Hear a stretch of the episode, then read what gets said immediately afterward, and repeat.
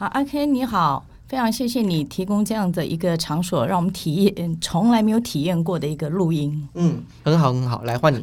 OK，我这样的声音 OK 吗？麦克试音。好，那明山姐，你最喜欢的一首歌是什么歌我？最喜欢的一首歌，临时叫我讲，我就是想不起来了。那就哼两句啦。嗯，想你是你在脑海。很好很好。我哎、我要这么小声吗？我要这么小声吗啊？，我就帮你调调就好。就是但是但是你的声音就是现在是最舒服的声音是什么声音？呃，应该就是这样吧，大概就是这样的声音。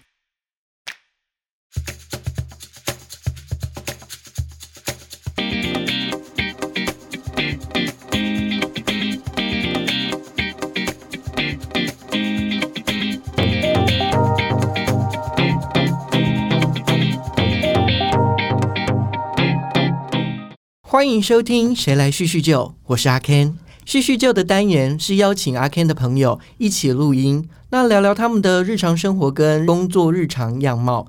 透过聊天的过程，更认识彼此之外呢，也像是一种日常候秒的研究。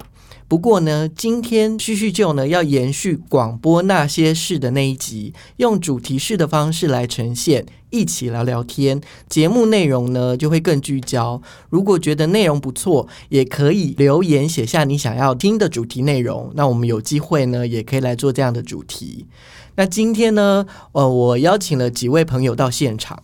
那之所以会邀请他们呢，是因为就是在三年前啊、我们有成立一个读书会。那这个读书会的成员呢，加上我，总共有九个。那每次读书会都会有一个主持人，那这个主持人就是他可以定呃他这一周想要讲什么主题或是呈现方式。像之前呢有包括讲经济研究的，那有人喜欢爬山，那我们就去践行，或者是有关退休啊老后之后的话题。那还有像是有电器达人，他同时也非常喜欢古典乐。所以我，呃，他就会聊呃聊聊这些事情啊，包含相机怎么使用等等。那因为这一集是我要主持，加上我又是里面年纪最小的，所以我就很任性的邀请他们一起来叙叙旧这这个录音空间里面，就一起来来聊聊天跟玩耍。这边呢，因为人数比较多，所以我把它分成两个主题。那这两个主题，我觉得某个程度也是贯穿我们读书会的核心吧。一个就是很爱吃，一个就是有关于退休的这些事情。我们今天要聊的呃主题呢，就是那些我吃过的美食。那今天来的是两个呃姐姐们，我们先来欢迎他们，就是姐姐们先介绍自己好了。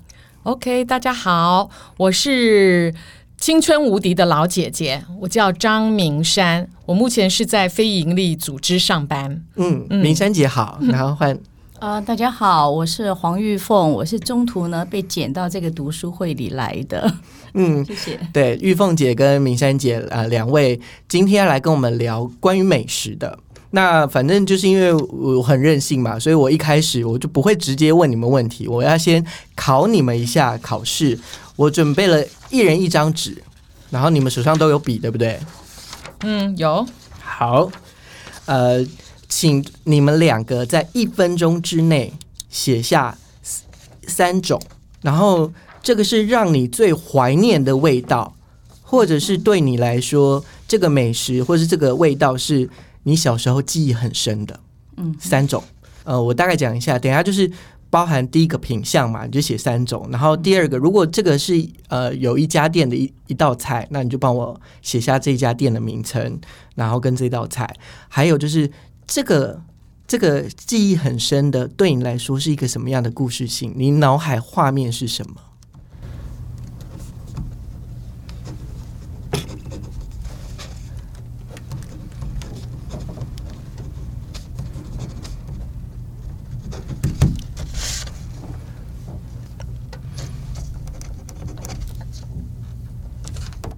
好了，好了，嗯好了，好了，好了那我来，你们两个帮我把它打开，就是拿拿起来给我看，我看一下你们内容是什么。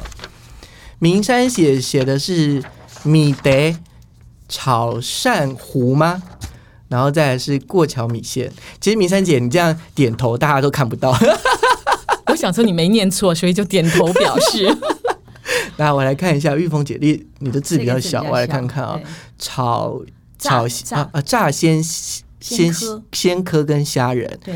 然后熟食海鲜面疙瘩，对，豆渣鲜科鸡汤。好了，既然这样，我们就直接先来问一下那个玉凤姐好了。这个一定大家都没吃过的。啊，好，这三个我先直接问第一个好了，就是炸鲜科跟虾仁，嗯，为什么你会第一个想要这个字，呃，想要这个这个东西呢？其实你刚问说，我脑海中最有记忆的食物，我马上就想到这些，因为这些都是我妈妈做的。啊，哦，我们就从小就吃我妈妈做的这个，因为我妈妈对食物的那个鲜度要求比较高，他非常非常知道鲜度是怎样。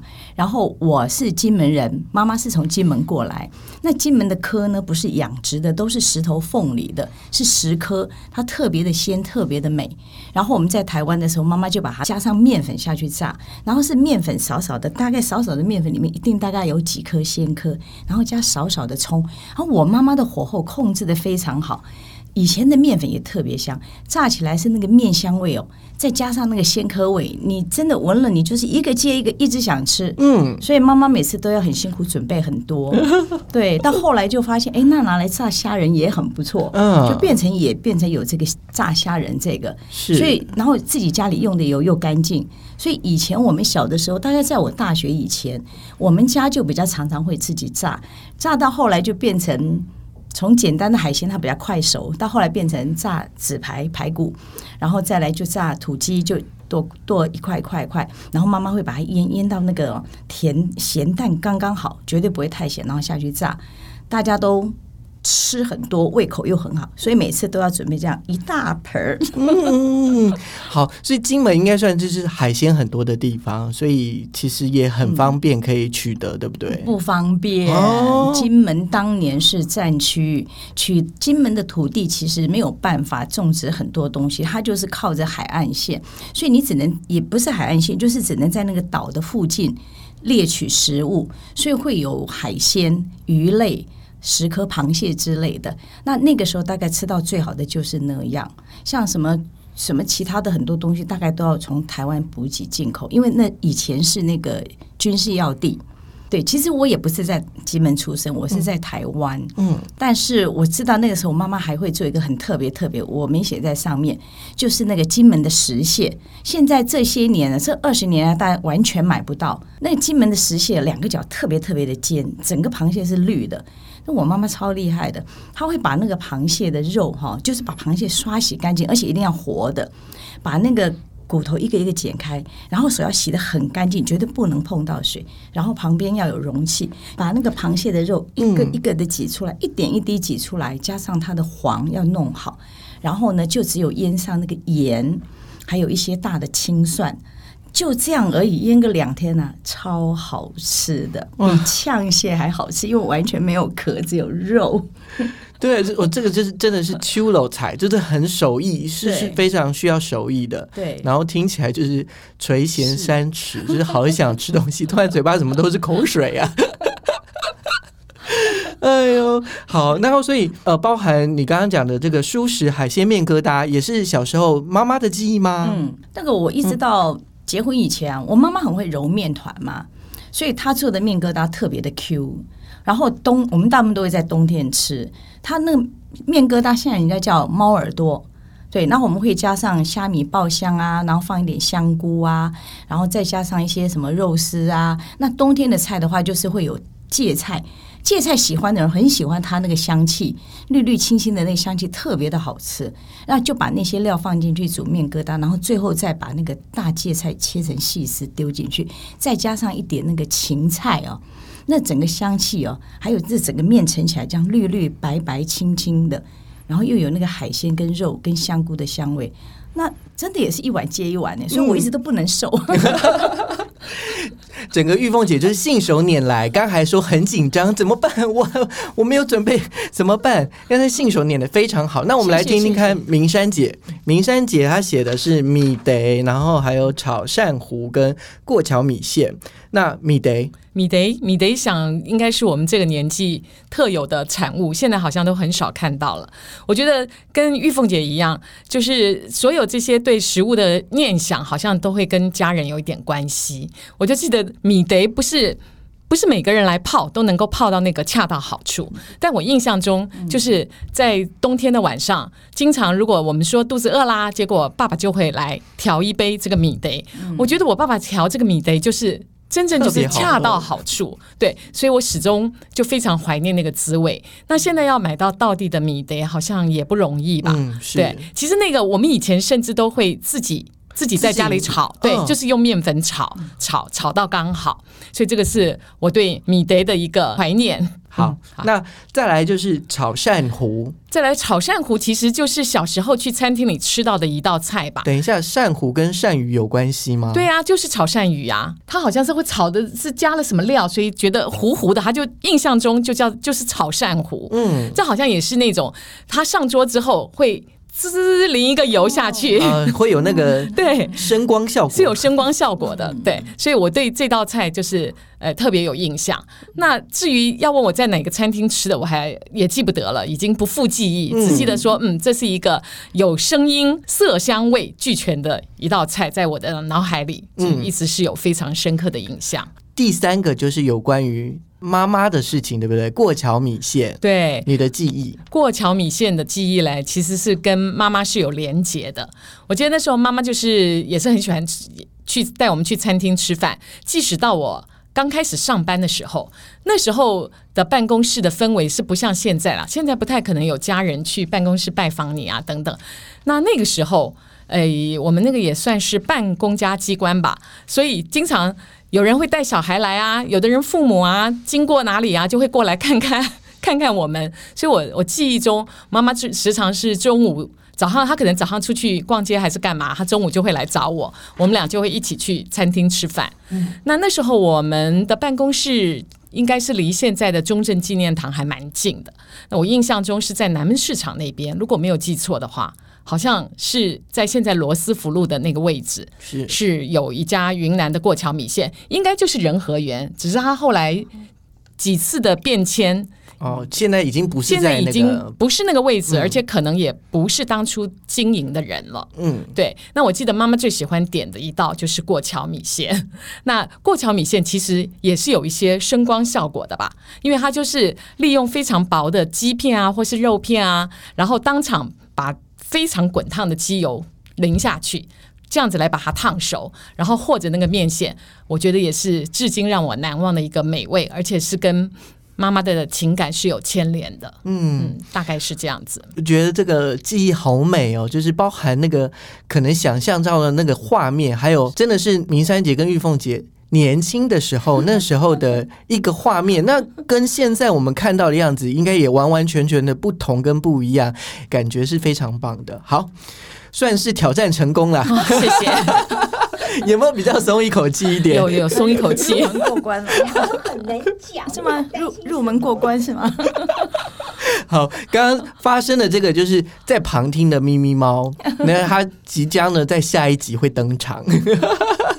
好，接下来嘞就是有情境题。要请问你们，这个情境是五到十个人，然后可能两代或三代同堂用餐的这样的状况。如果要你们推荐，你们会推荐哪两间店？你们觉得适合的原因这样子？那嗯谁先来呢？好啊，那你既然开口了，就让你先来 好了。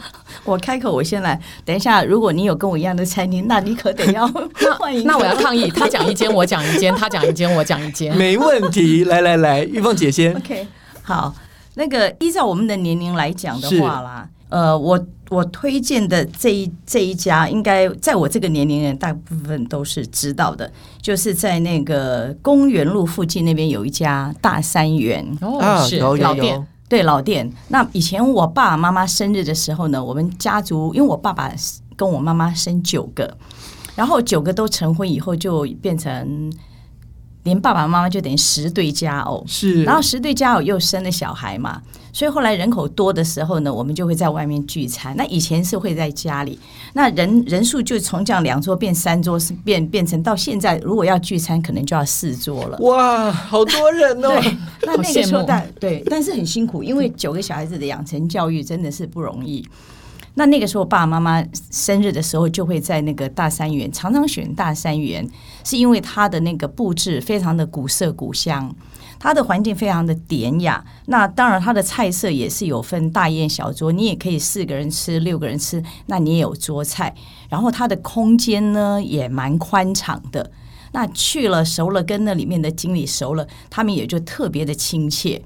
特别的亲切，然后有时候都会帮我们拍拍照啊，或者是说我们要怎么样照，他就会告诉我们说你要在哪个哪个景啊，哪个做背景啊，比较漂亮啊，比较漂亮。那当然啦，你常去嘛，又是订桌菜，那订的都是比较高一点价位的，所以他那个沙避暑的什么服务也都特别的好，嗯，是这样。所以我会推荐，就是两三代的话。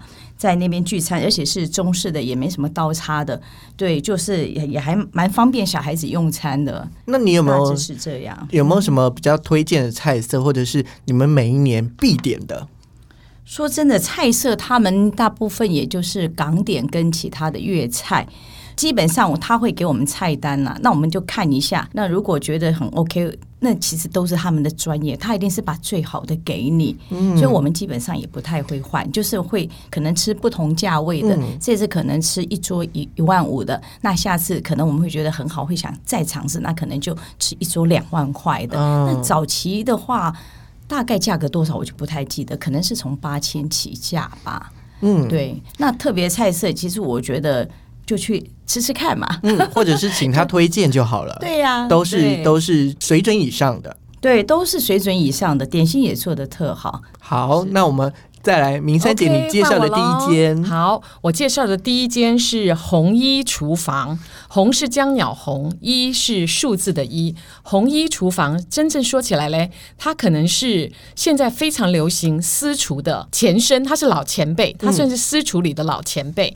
那这个嘞，餐厅会被我们所知道，也是因为我上班地方的地利之便。它先前是在金山南路靠近东门的一个巷子里。那他的经营方式是。呃，不接散客，只能预约。嗯，就像现在的私厨一样，基本上他菜色呢也是由老板自己来定。对，除非你只能告诉他说你不吃某一样，对，否则的话大概菜色固定大概都是那些。然后我讲到这个的话，几乎是三十快要可能快要三十年前。他那时候在金山南路的时候，我们就常常去我们同事的聚餐啊，或是偶尔家庭的聚会都会去。后来他不知道什么原因就关起来了。关起来之后，当时真的感觉还蛮有点惆怅的。没想到试过大概十来年吧，哎，竟然他在新店又在开了，而且我们有去吃过以后，确认还是原来那个老板，所以我们那认为他口味应该不会有太大的改变。他基本上是属于江浙的料理。那有趣的是嘞，呃，大概是以前是五千块起跳吧，就是五千、六千、七千。那现在有没有一次要多少人才能订？一次是十个人哦，而且老板也很有个性。你告诉他我只有六个人要吃，他不欢迎的。他就说你至少要凑十个人来吃，但是其实十二个人都可以。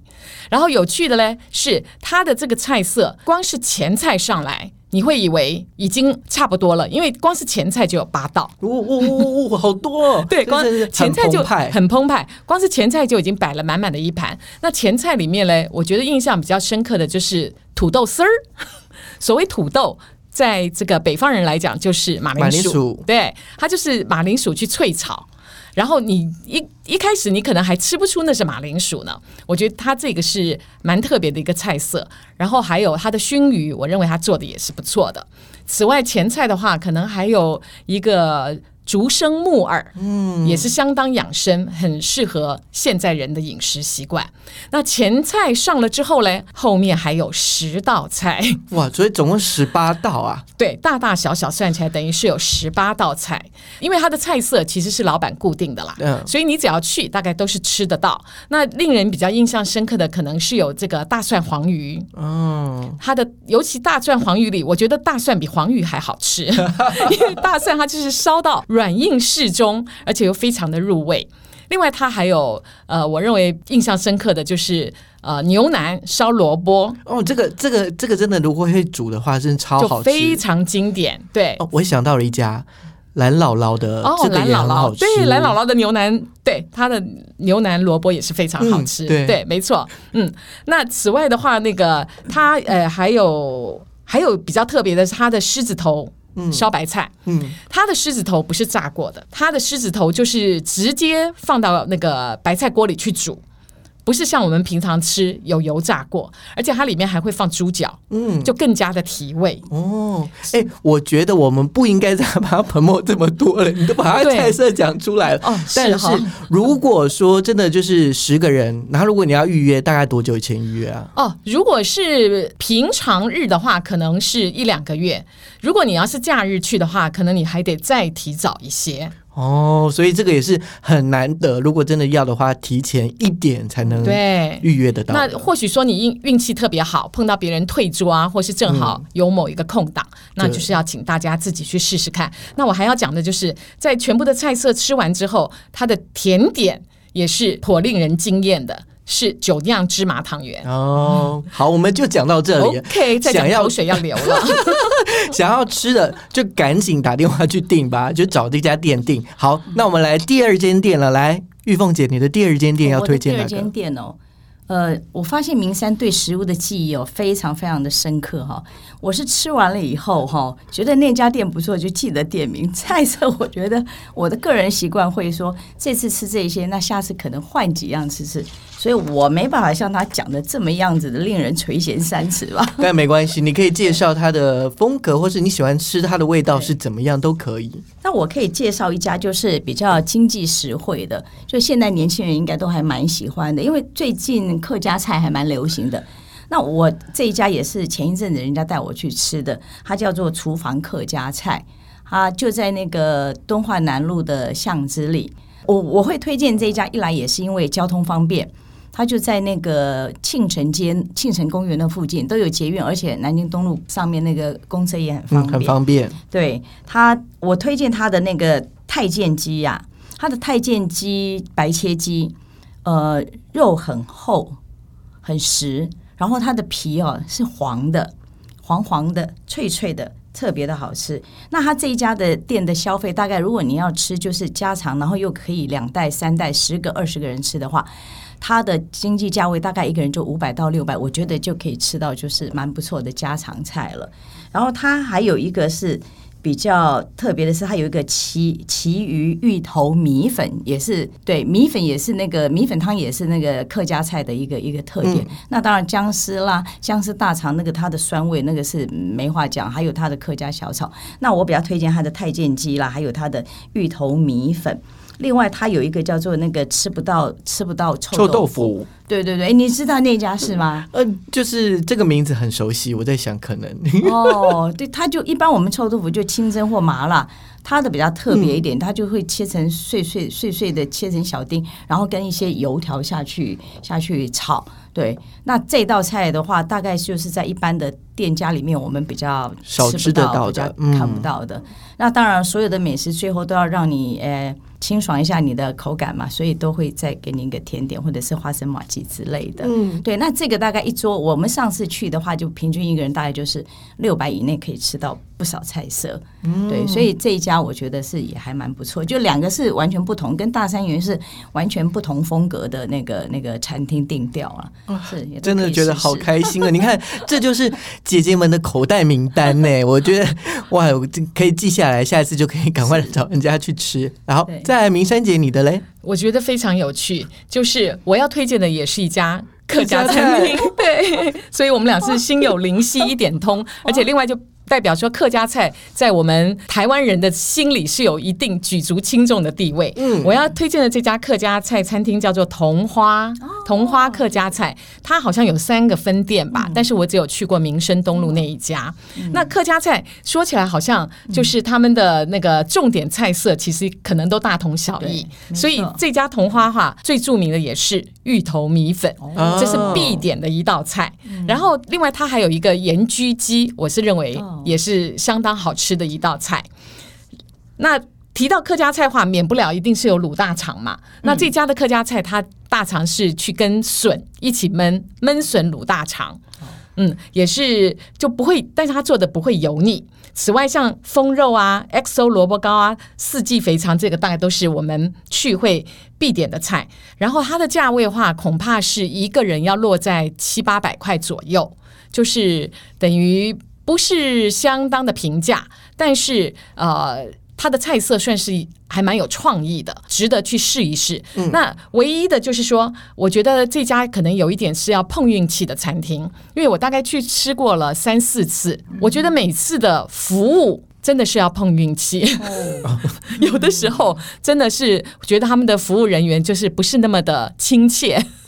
那可能会造成一些小小的不愉快，但有时候却也很好，所以这家可能是一个要稍微碰一点运气的餐厅吧。但重点都是美食，不然就是不会被推荐起来。呃，美食，我想它应该是至少还有一定的水准。嗯嗯，除非你那天大厨请假了，那我就不敢说了。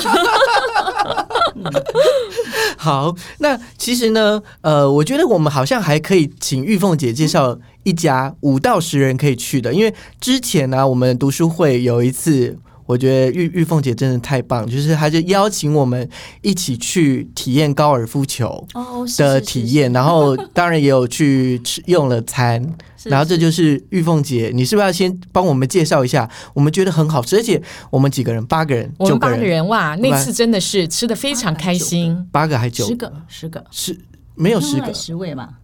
哦，是十位呃九九位啦，九位好九位九位，但是我们。我们整个就是吃到大概吃到三分之一的时候就超级饱了，非常澎湃，所以真的是澎湃，是很推荐的。那这个的话，你们等一下也可以讲讲你们自己的印象了。哎，这个这个是这样啦，因为刚好球场是利益高尔夫球场，在那个新竹县关西镇。那呃，我现在那儿是董事长。那有这个机缘呢，在读书会里面学习到很多，也交到这么多的好朋友啊，呃，然后都有很多很多不同生活的经验分享。那刚好有一次就讲说，哎，我们是不是应该要办个户外的，可以去走一走，也可以去吃饭的地方？那我就突发奇想说，如果大家不嫌远的话呢，那就开车到关西来吧，二高也还蛮方便，过了龙潭下交流道，只有三点五公里就到了。那主要会介绍大家，是因为那个球场的景观餐厅真的是非常的漂亮。它面对的那个九栋十八栋的那个那个那个水池啊，那个山脉呀，中央山脉的山底下的那个小山丘，然后再加上我们在里面种了二十多万棵的树，就这近三十年陆陆续续种，然后我们现在还是一样每年在种。那那次去啦，大家也很捧场啦。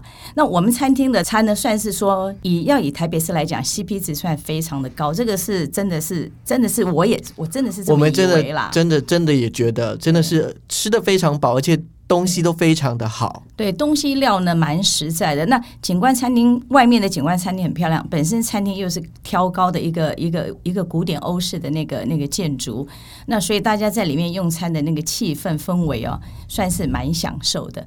那那个餐我们是从六千、七千、八千、一万都有。那我们我记得那天我们是吃六千的哦，哇，六千就那么好，对对，大家都说这不会是一万的吧？对，是真的。而且就是以我来看呢，就那那一次，我觉得我很很喜欢的地方，当然就是。前面那一段我们就先走了一段路，我们就先去可能我们先去推杆，对对对对推杆体验，对，然后去看了每一栋的大概是长怎么样，然后再回来吃，就是有有运动到，有运动到，但是让大家那个大汗大那个大大汗淋漓，但是大家好像也很享受那个非常享受。那个那个那个清对，而且那个就是现场的环境的那个。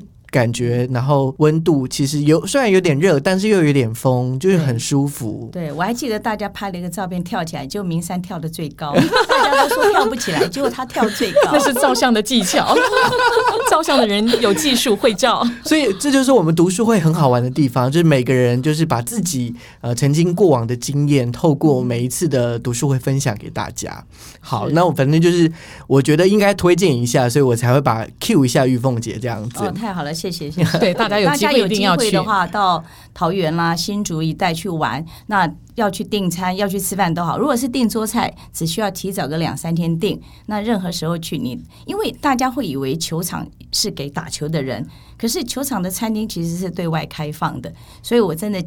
推荐大家经过桃园、关西、新竹一带，真的可以到利益高尔夫球场的景观餐厅用餐，经济又实惠，而且它也有简单的套餐，三百五之类的，对，都可以尝试看看。好，我们这一趴就差不多到这里。然后刚刚就是玉凤姐有提到，就是双人套餐的这个部分嘛。然后接紧接着就是第二题，第二题来，我的那个条件是两人用餐，差不多是一千块，就总共一千块。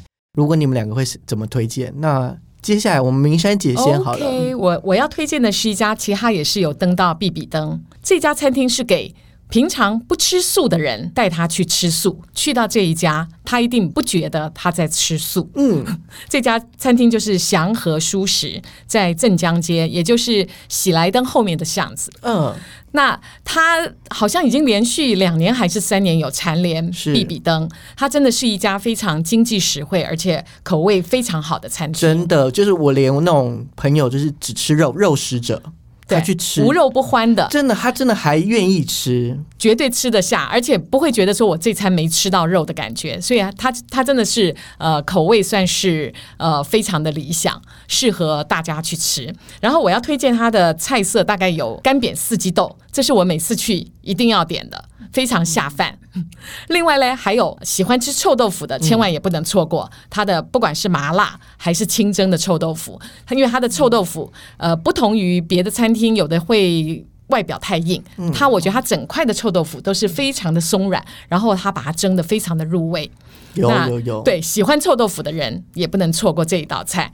另外还有一道嘞，就是松柏长青，也是我去一定要点的菜。这么美的名字，说穿了其实就是高丽菜丝，对，啊高丽菜丝、白菜、丝高丽菜丝，拌一些花生，然后就是加一些呃酸甜的味道，那是一道非常爽口的菜。还有一个三杯杏鲍菇，这个也是不能错过的。啊对它的杏鲍菇你咬起来，你还以为你在吃肉呢，根本就不觉得它是一个素的东西。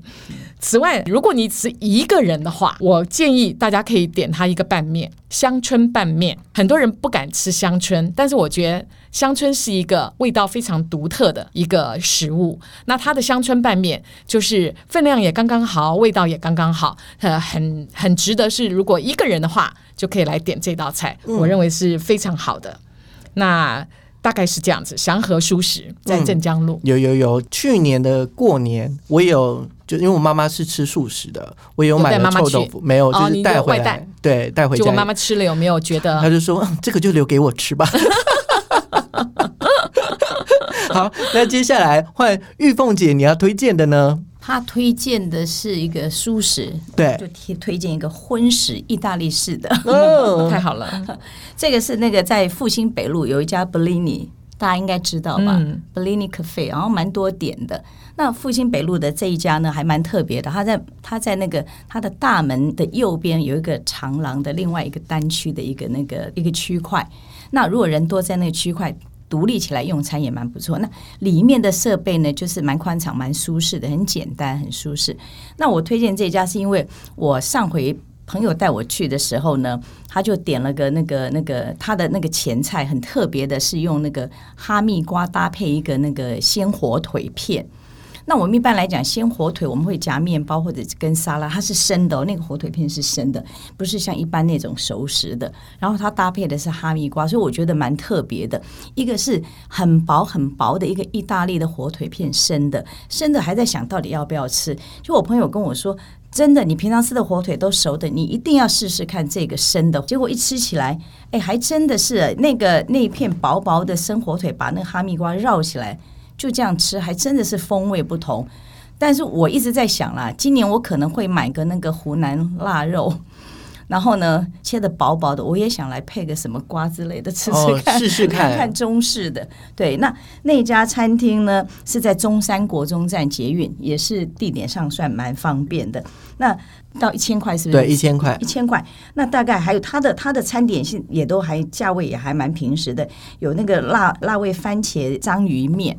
那一般我们吃章鱼面都会是墨鱼黑黑的，或者是蒜末的。那它这个是用番是用番茄，叫番茄章鱼面，我觉得吃起来也蛮不错的。那还有一个叫做紫苏柚子紫苏柚子明太子面，那明紫苏也是一个很特殊的一个香味的。嗯，香气，对香气，大部分我们都是在吃紫苏梅的时候才会吃到紫苏，嗯或者吃日本料理生鱼片，它最后下面会垫一个那个那个杀菌，类似杀菌的方式，对紫苏叶在那里，但是把紫苏做成在意大利面里面，我是觉比得较少见。少见，而且是紫苏又搭配明太子，这两样好像都来自于日本，嗯可是却放在这个意大利对料意大利面里面，所以觉得还蛮特别。那这个价位它都有有套餐，嗯，有套餐你可以加汤啊，加面包。加了套餐好像也差不多就是三百多吧，嗯那我觉得那个用餐的环境也蛮不错的。好，嗯好，谢真的哇！你看，现在就有几道口袋名单了。可以吃三个月了。哎，好好好，那我再考你们一题。这一题就是异国料理，除了意大利面之外，可能意大利面在台湾来说也算是比较普遍的。那在你们的呃美食的经验里面，有没有什么异国料理？然后这个异国料理是可以推荐给大家可以吃的？你觉得异国料理就想到脑海中想到还不错的店，有谁要先来推荐？我先来讲吧。好，明生姐，我倒是推荐推荐一家异国料理，是属于印度料理，呃，叫叫做想想厨房，它是在松江路的一个巷子里吧。嗯，想就是想念的想，两个字叠字，想想厨房。它真的，它的主厨就是应该就是一个印度人吧？人嗯，然后好可能是我。就我观察，我觉得那个可能是他跟他太太一起经营的，但是这个我不敢确定。嗯啊，那他的料理中，我觉得特别好吃的，譬如有烤鸡，它的烤鸡就是有有加一个那个 yogurt 酱，而且它的烤烤鸡非常的 juicy，不会让你觉得干柴，然后沾着那个酱吃，我觉得是呃有一种特别幸福的滋味。另外还有就是它的烤饼，烤饼是要配配这些菜吃的，譬如它的那个绿咖喱。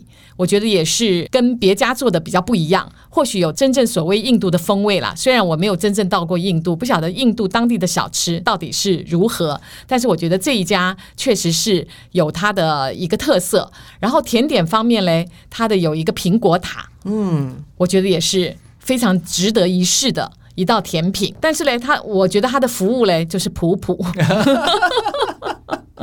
我记得我朋友用两个字来形容，我觉得非常的贴切，就是他们的服务非常的冷静。我真的是觉得非常的贴切，因为你也不能说它是不好，嗯，对，但是真的就是非常的冷静。怎么会突然这样笑？OK，这就是我推荐的一家异国的料理。好，谢谢明山姐。那玉凤姐呢？呃，我因为我个人吃东西比较清淡，所以异国料理我偶尔去吃，所以要我推荐，说真，我现在还真是想不起来。但是我可以介绍一家西餐厅啦。对，异国料理像是印尼菜啊，还是那些菜，对我来讲，我觉得酸的太酸，哦就重口味的。对，然后辣的可能太辣。那我推荐的这一家呢，就是跟它相反的，就是服务很好。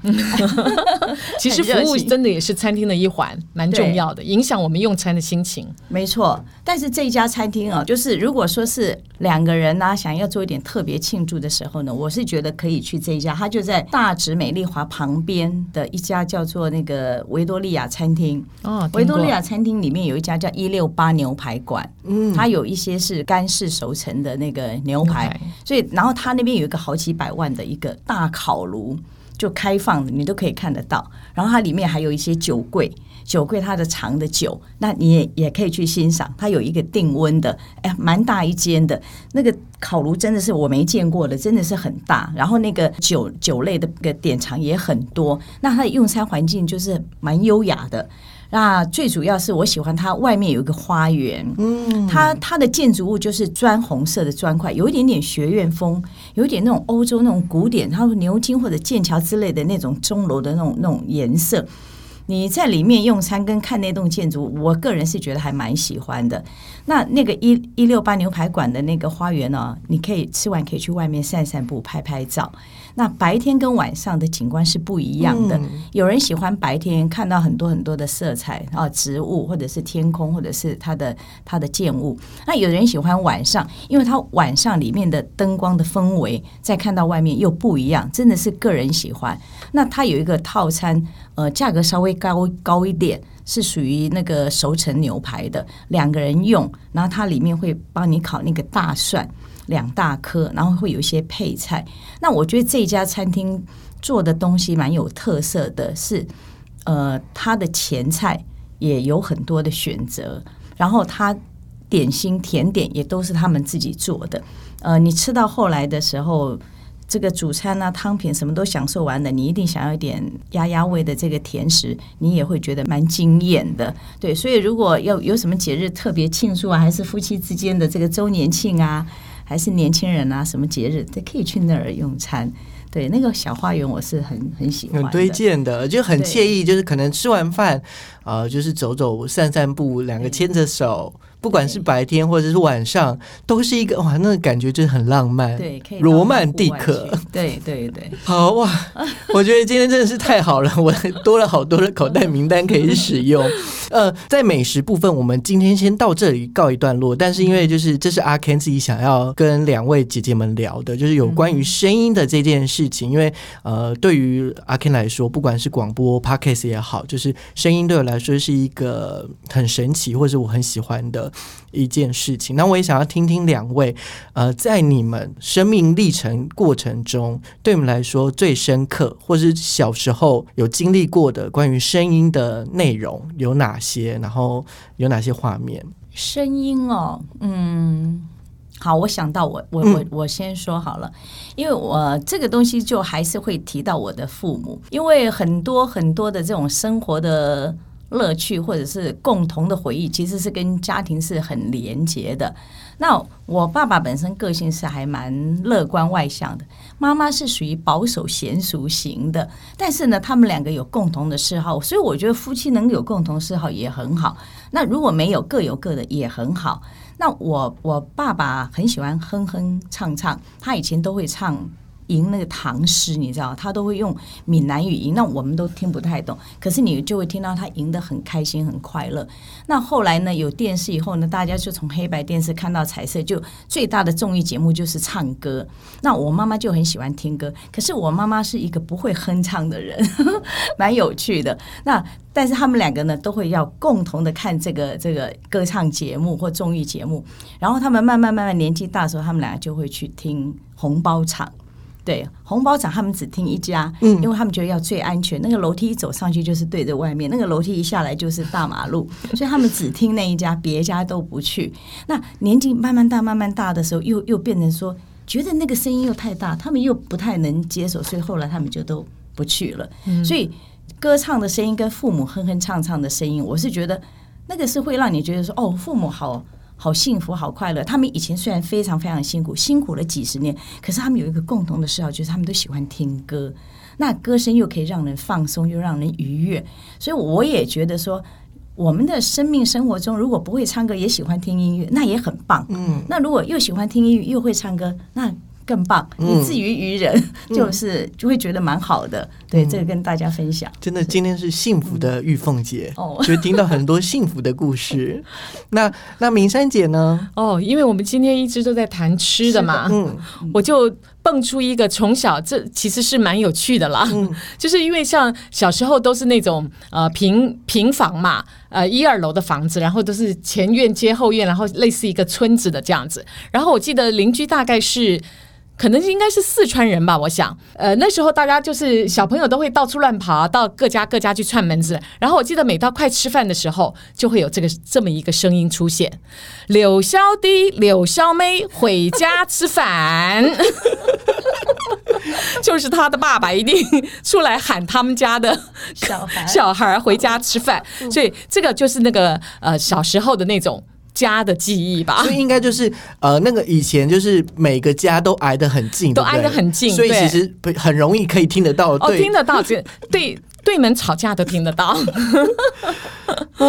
所以我就记得，嗯，他每次喊他孩子回去吃饭的这个腔调，就是时常会让我回想起来。嗯，真的就是呃，现在就阿 Ken 脑子里就是那个那个。自己想象的那个画面，明山姐说的那个故事，然后我自己想象的画面，就真的很像什么光阴的故事的那种感觉，就是那种那种时代感的的样子。好，那今天就哎。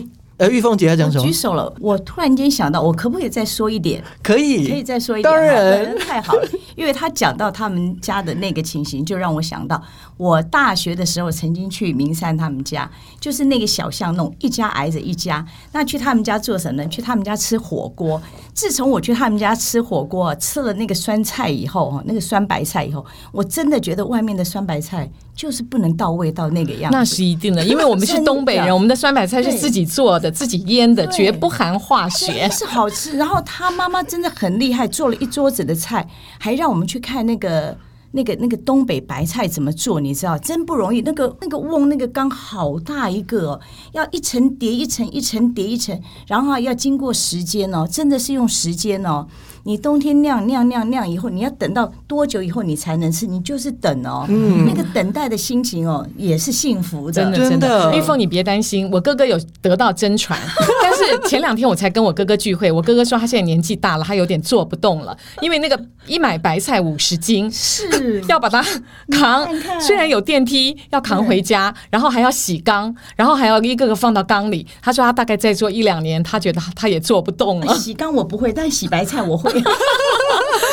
那到时候大家来通力合作，你看，这个就是我们读书会的真实样貌呈现，就是大家就是可能有一个话题，然后大家就会呃不断的在那个聚焦，然后之后再继续延续这样子。不过我今天真的很谢谢玉凤姐跟明山姐到这个谁来叙叙旧这个主题的单元。那如果说就是我的好朋友们想要听什么样其他的主题，麻烦留言告诉我，那就有可能我们可以来做做看，找好朋友来一起聊聊天。那就谢谢你们喽，拜拜拜拜拜拜。